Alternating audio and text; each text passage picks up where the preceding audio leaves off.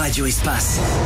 L'info vue de Lyon, 3 minutes avant tout le monde. Et maintenant, c'est l'actualité de ce mercredi 28 février avec Florence Lago. Bonjour Florence. Bonjour Yann, bonjour à tous. Un braqueur toujours en fuite au lendemain de l'attaque d'une joaillerie à Villeurbanne. Les faits se sont déroulés hier en début de soirée. Quatre individus armés ont brièvement séquestré quatre salariés, mais la police est ra- rapidement intervenue et est parvenue à interpeller trois suspects. Un complice a pris la fuite. Il est activement recherché. Une enquête a été ouverte.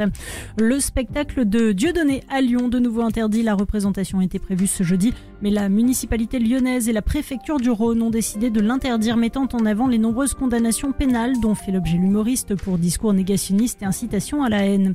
Le système FR Alert teste aujourd'hui à proximité de la centrale nucléaire du Bugey. Dans l'un, un exercice de sûreté nucléaire était organisé, l'occasion de tester le système d'alerte aux populations. Un message a été envoyé à toutes les personnes se trouvant dans un rayon de 5 km autour de la centrale.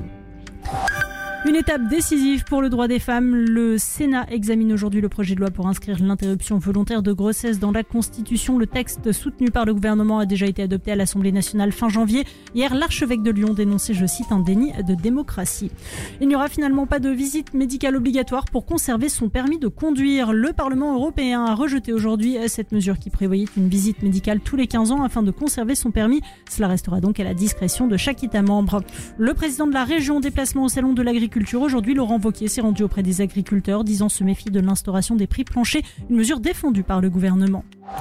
On passe au sport et en football. L'équipe de France féminine pourrait écrire ce soir une page importante de son histoire. Les Bleus affrontent l'Espagne en finale de la Ligue des Nations à Séville. Il pourrait s'agir du premier titre des footballeuses tricolores. Coup d'envoi de la rencontre à